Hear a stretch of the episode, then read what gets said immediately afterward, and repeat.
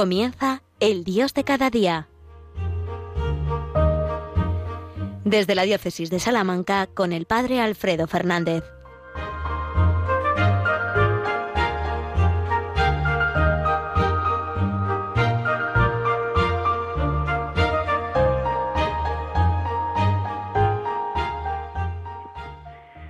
Muy buenos días, queridos amigos, queridos oyentes de Radio María. Un día más nos encontramos aquí en la radio de nuestra Madre para seguir rastreando el paso de Dios por nuestra vida, para seguir siendo conscientes de que el Señor todos los días pasa por nuestra vida, pasa por nuestro camino, camina con nosotros y nos hace descubrir que la realidad es mucho más honda, mucho más bella, mucho más hermosa de lo que pueden contemplar nuestros ojos. Después de haber celebrado la Santa Misa, el momento más importante de la jornada, nos disponemos a seguir descubriendo asombrados ese paso del Señor por nuestra vida que la hace fecunda, hermosa y bella. Os habla el Padre Alfredo Fernández desde la Diócesis de Salamanca y juntos en esta radio que es nuestra casa y nuestra madre, vamos a, de la mano de nuestra madre, vamos a, vivir estos momentos de, de encuentro. Y lo vamos a hacer poniéndonos en clave de Dios, claro que sí, poniéndonos en clave de Dios mediante la oración para que todo lo que yo pueda decir y todo lo que podamos recibir en estas en estos minutos de programa sea lo que Dios quiere y para su gloria y para nuestro bien. Señor y Dios nuestro, tú nos has invitado a seguirte, nos has invitado a entregar toda nuestra vida en tu servicio. Por la intercesión y con la ayuda de la Santísima Virgen María, nuestra Madre, Reina y Madre del Perpetuo Socorro, Reina y Madre de los Apóstoles, Ayúdanos a descubrirte y a seguirte con todo el corazón, a no anteponer nada a tu seguimiento, a hacer de nuestra vida una prolongación de tu reino, de tu evangelio y de tu amor, para que así nuestra vida pueda dar, los frutos que tú esperas recibir de nosotros. Amén.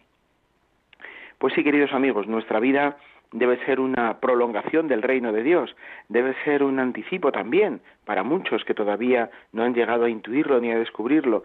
Nuestra vida está llamada a dar fruto, a ser fecunda, para que otros puedan descubrir en ella, a través de nuestras vidas, como un nuevo evangelio, puedan descubrir la gracia, la presencia y el amor de Dios. Muchos, de hecho, no leerán más Evangelio que nuestras vidas. Por lo tanto, nuestra vida tiene que reflejar el Evangelio con mayúscula. Nuestra vida tiene que ser buena noticia, la buena noticia de Dios con nosotros, del Dios hecho hombre que ha venido para salvarnos, que ha destruido a todos los enemigos que nos atacan y nos acosan, incluido la muerte, el último y definitivo enemigo, que ha sido vencido por el Señor en la cruz y que resucitando nos ha abierto a una vida verdaderamente nueva, mucho más allá de las barreras de la muerte. Bueno, pues todo esto es lo que queremos vivir con nuestra vida de cada día.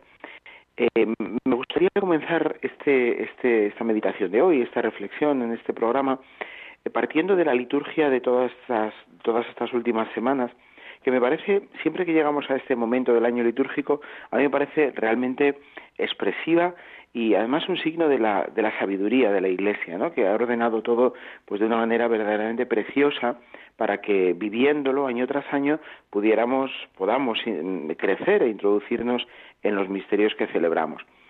Y me refiero a que, bueno, pues hemos terminado ya todas las grandes solemnidades de la Pascua y las que vienen después del tiempo pascual, y ahora ya retomamos de una manera más continuada los domingos del tiempo ordinario. Ya estamos en tiempo ordinario desde Pentecostés, desde que terminó la Pascua, hace ya varias semanas. Pero es verdad que los domingos siguientes pues han estado coloreados, por decirlo así, todavía por grandes solemnidades.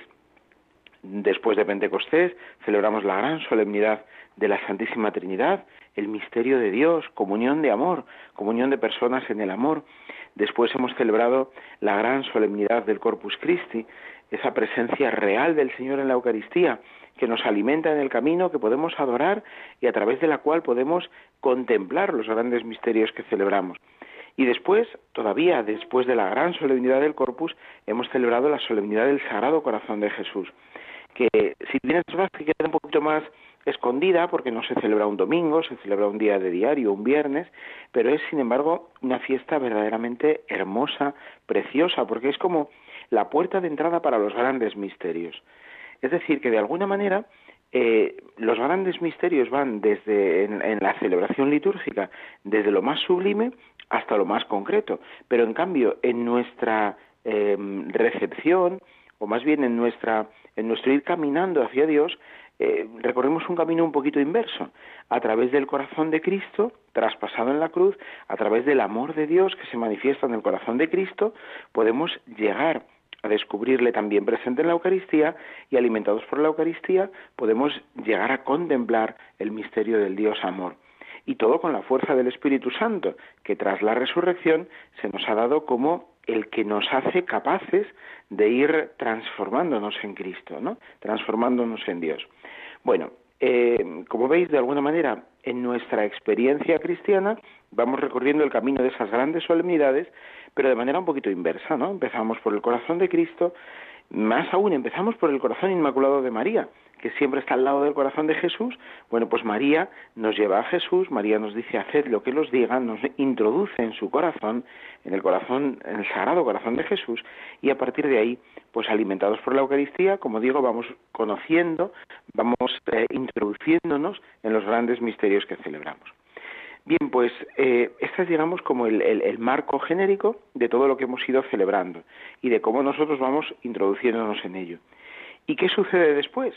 Claro, pues tenemos la tentación que tenían también los apóstoles en la ascensión del Señor, ¿no? De quedarnos allí plantados mirando al cielo. Tenemos la tentación de quedarnos ensimismados en todo lo que hemos contemplado, en todo lo que hemos celebrado, y ya está. Y, olvidarnos de que tenemos que seguir con los pies en la tierra, caminando por los caminos de este mundo, transformándolos a partir de todo lo que hemos celebrado y de la gracia de Dios de, que se nos da a través del Espíritu Santo y del alimento cotidiano de la Eucaristía. Bueno, pues, eh, ¿qué es lo que sucede entonces después, en el tiempo ordinario?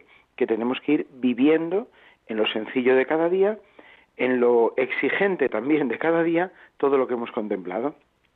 Por eso este año ha sido, pues como muy expresivo, que el primer domingo ya propiamente de tiempo ordinario, después de todo este gran ciclo pascual y pospascual, nos hablase fundamentalmente del seguimiento. ¿Qué tenemos que hacer? Ponernos a caminar, ponernos o seguir caminando con todo iluminados por todo lo que hemos celebrado para que así podamos eh, hacer verdad todo lo que hemos vivido, todo lo que hemos contemplado, hacerlo verdad en nuestra vida. Es verdad, evidentemente, pero nosotros tenemos que, que vivirlo, que hacerlo vida en nuestra propia vida. Bien, pues el seguimiento de Cristo es, por tanto, la tarea cotidiana que tenemos que seguir realizando y de la que no podemos abdicar, de la que no podemos, a la que no podemos renunciar, porque si renunciamos a seguir a Cristo, entonces nos quedamos en el aire y lo que está en el aire al final pues se cae y se viene abajo, ¿no? Por eso, qué hermoso que justo el primer domingo eh, de la continuación del tiempo ordinario, sabéis que el primer tramito de tiempo ordinario tuvo lugar entre el bautismo del Señor al terminar el ciclo de Navidad y el comienzo de la cuaresma. Ahí hay solamente unas poquitas semanas de tiempo ordinario y después ese tiempo ordinario se retoma tras el tiempo pascual. Bueno, pues en este primer domingo ya del tiempo ordinario retomado se nos habla, como digo, del seguimiento. Y claro, de un seguimiento que no puede ser de cualquier manera. Como todo lo grande, como todo lo verdaderamente importante, hay que hacerlo bien. Y entonces el seguimiento del Señor requiere unas condiciones o unas exigencias que tenemos que eh, conocer que tenemos que asumir y que tenemos que vivir. Claro, ¿y cómo vivimos las exigencias del seguimiento de Cristo cuando somos tan pequeños, cuando somos tan débiles, cuando somos tan frágiles? Hombre, pues evidentemente con la fuerza del Espíritu Santo y con el alimento de la Eucaristía. Y muy metidos en el corazón de Dios. ¿Veis de nuevo las grandes solemnidades que hemos celebrado? Con la gracia de Dios, con su ayuda, con la fuerza del Espíritu Santo, con el alimento cotidiano de la Eucaristía, y con la celebración ordinaria de los sacramentos, en gracia, que nos llevan a vivir en gracia, pues podemos seguir a Cristo, a pesar de nuestra fragilidad, a pesar de nuestras debilidades. En este sentido, eh, yo creo que alienta mucho, a mí al menos me, me, alimenta mucho, me alienta y me fortalece el hecho de, eh, bueno, pues de contemplar que los mismos apóstoles también son frágiles, y también, incluso ya después de la resurrección, en el seguimiento concreto de Cristo resucitado, también muestran su debilidad y su flaqueza. Eh, no esconden su fragilidad. Al contrario, en esa fragilidad de los apóstoles es en la que se manifiesta la fortaleza y la fuerza del Espíritu Santo, la fortaleza y la fuerza de Dios. Cuando nosotros queremos a toda costa ocultar nuestras debilidades, lo que sucede es que entonces, pues, pues no dejamos que el Señor nos fortalezca en ellas. Cuando las reconocemos con humildad, con sencillez, y le pedimos al Señor, Señor, ayúdame, eh, dame tu gracia, que solo no puedo, entonces permitimos que el Señor venga a nuestra debilidad, la, la, eleve, la fortalezca, la sostenga y nos haga, a, través de nuestra propia fragilidad, verdaderos testigos de su amor. Bueno, pues, ¿cuáles son en concreto las exigencias que el Señor impone a los que quieren seguirle? Para ello, volvemos, si os parece bien, al Evangelio del domingo pasado. El domingo pasado, en el decimotercer eh, domingo del tiempo ordinario, se nos decía que eh, se le acercan a Jesús pues una serie de personas, ¿no? El primero de ellos que se le acerca a Jesús es eh, uno que le dice, te seguiré a donde quiera que vayas. Y Jesús, de una manera un tanto sorprendente, le dice, en lugar de, de, alegrarse y de darle una palmadita en la espalda y decirle, qué bien, gracias, pues vamos adelante. En lugar de decir eso, le dice, las zorras tienen madrigueras y los pájaros del cielo nidos, pero el Hijo del Hombre no tiene dónde reclinar la cabeza. No nos dice qué sucede después con este que se le acerca a decirle que le seguiré, que te seguiré, Señor, a donde quiera que vayas. Podemos deducir, podemos interpretar que ante la respuesta difícil de Jesús, aquel primer personaje que se acerca con ese ímpetu grande, pues se vuelve atrás. Se vuelve atrás y, y no continúa ese camino del seguimiento.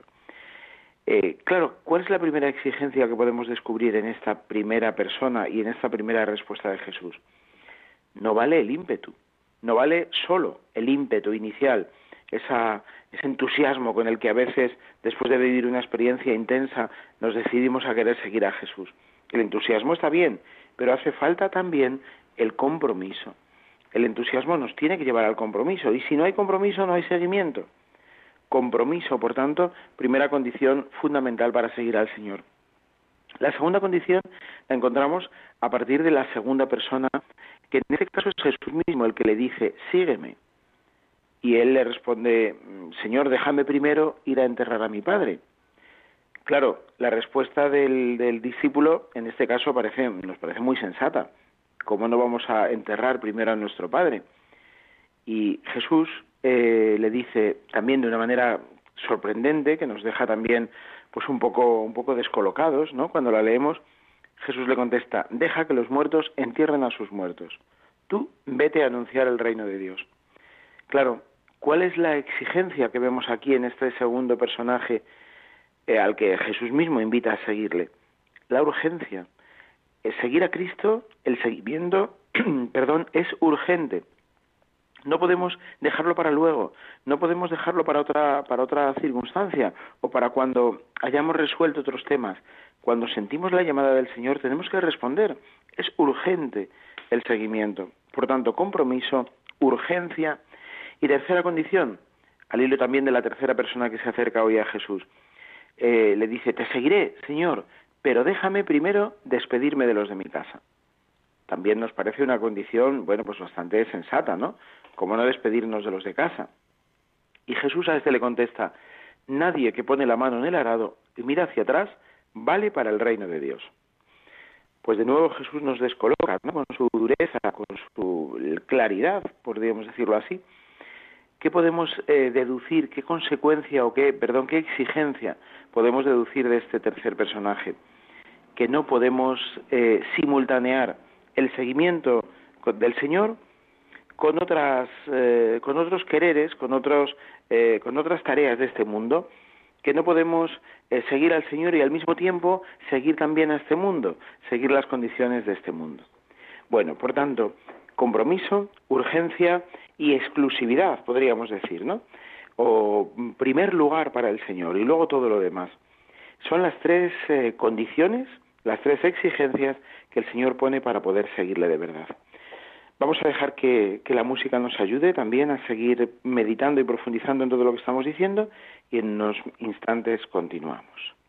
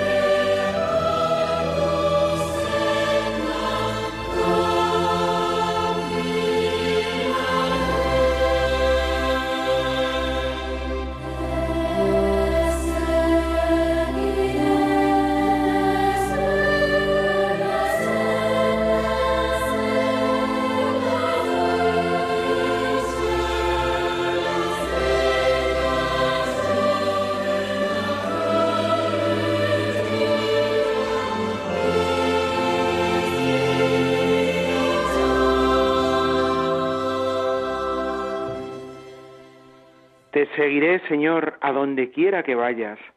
Qué entusiasmo despierta el Señor en nosotros cuando le conocemos, cuando se hace el encontradizo en nuestra vida, cuando nos pide todo nuestro seguimiento y todo nuestro corazón.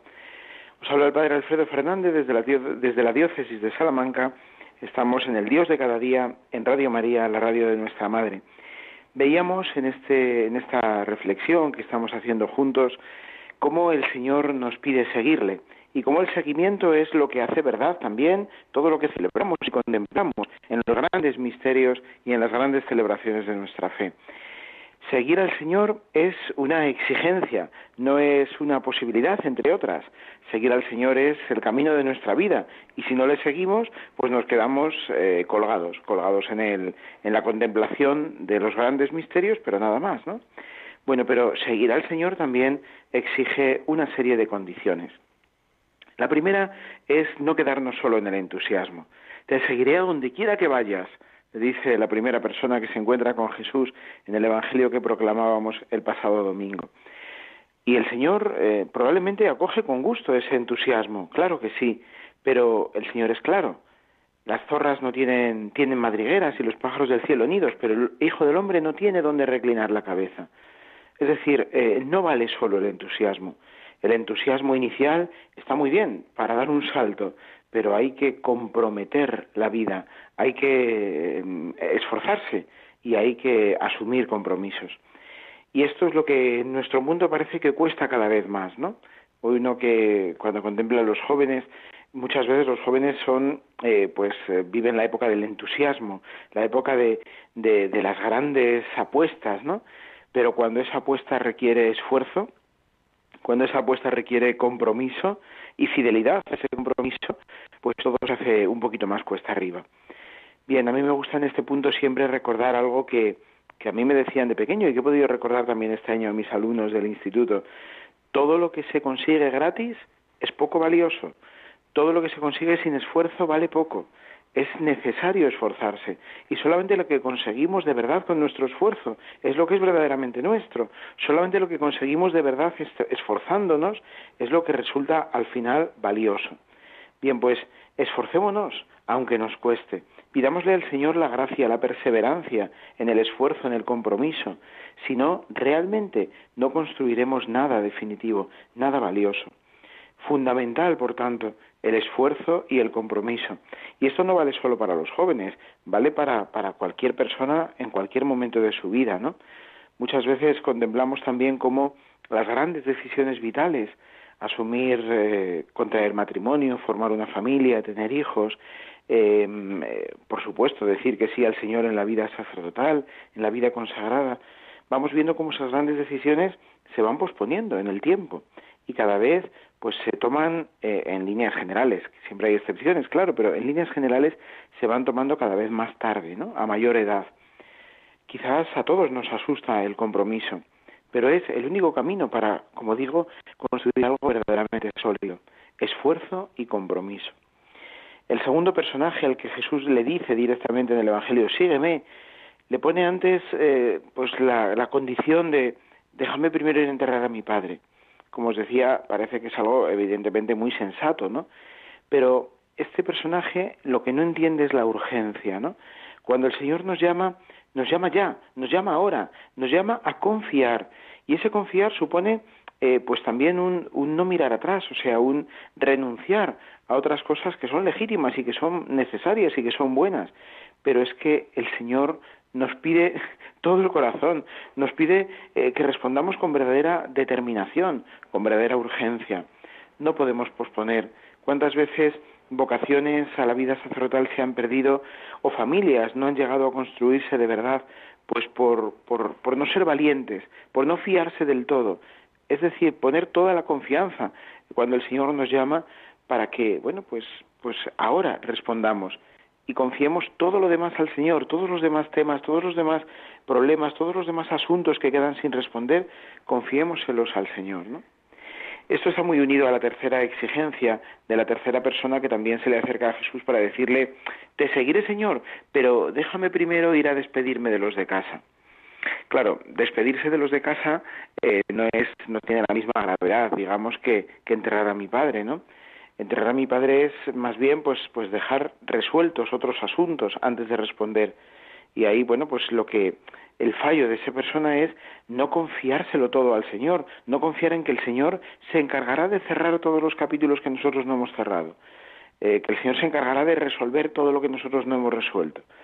En este último caso, en cambio, eh, deja que me vaya a despedir de los de mi casa, es como, bueno, pues un, sí, yo te sigo, pero, pero al mismo tiempo sigo también con el corazón eh, dividido en otros, en otros amores, ¿no? Es decir, eh, sí, te sigo, Señor, pero, pero al mismo tiempo quiero seguir ocupándome de las cosas de este mundo, ¿no? Quiero seguir, pues, bueno, digamos, poniéndole una vela a Dios y otra vela al mundo, ¿no? Y a las em, seducciones de este mundo. Y esto claramente el Señor también lo, lo ataja, ¿no? Dice, el que pone la mano en el arado y mira hacia atrás, no es digno del reino de los cielos. Es decir, al Señor hay que darle todo, todo el corazón y toda el alma. Eso no significa desentenderse después de las cosas de este mundo. Eso significa que desde el Señor podemos recuperar las cosas de este mundo y podemos vivirlas de una manera nueva, pero desde el Señor, poniendo al Señor en el primer lugar, no anteponer nada al amor de Cristo. Eso es lo verdaderamente definitivo en el seguimiento. El Señor es lo primero y a partir de ahí todo lo demás. Claro que después el Señor nos va a llevar, sobre todo a los laicos que estáis en mitad del mundo, ¿no? En todos los distintos espacios sociales de este mundo, el seguimiento del Señor nos va a llevar a ser también profetas, a denunciar situaciones injustas, a comprometernos en lo concreto con, con las cuestiones de este mundo. Pero desde el amor de Dios, insisto, eso es lo verdaderamente definitivo. Por eso, claro, eh, el cristiano que sigue de verdad al Señor tiene que decir una palabra profética, tiene que decir también una palabra de denuncia ante, por ejemplo, las leyes eh, claramente injustas que atentan contra la vida, la ley del aborto, la ley de la eutanasia y tantas otras circunstancias que, que nuestro mundo pues, pues nos van asaltando cada día, el cristiano no puede quedarse callado. Tiene que decir una palabra, claro que sí, tiene que manifestarse con valentía, aunque eso le traiga dificultades y le traiga problemas. Esto lo experimentamos todos, todos los días, ¿no? Pero es verdad que lo hace desde el Señor, desde el amor de Dios. El seguimiento del Señor, por tanto, a veces no es cómodo para los intereses de este mundo. Generalmente incomoda bastante porque porque dice las cosas de verdad, ¿no? Y lo que a veces el mundo no quiere oír. Pero siempre tiene que ser desde el Señor. No somos meros revolucionarios que tratamos de cambiar las condiciones de vida o de establecer otras diferentes. Somos testigos del Evangelio y queremos vivirlo con todas sus consecuencias.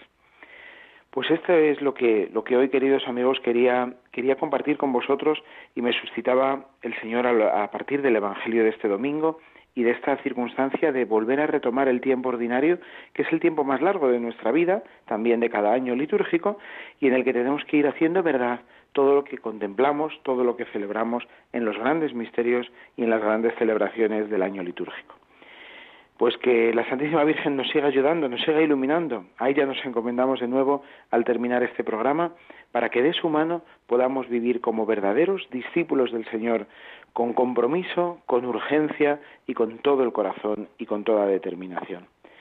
Que la bendición de Dios Todopoderoso, Padre, Hijo y Espíritu Santo, descienda sobre vosotros y os acompañe siempre. Hasta pronto.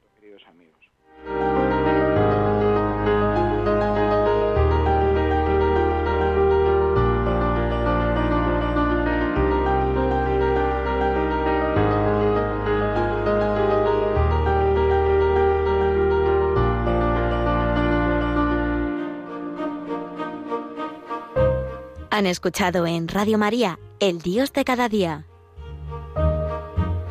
Hoy desde la Diócesis de Salamanca con el Padre Alfredo Fernández.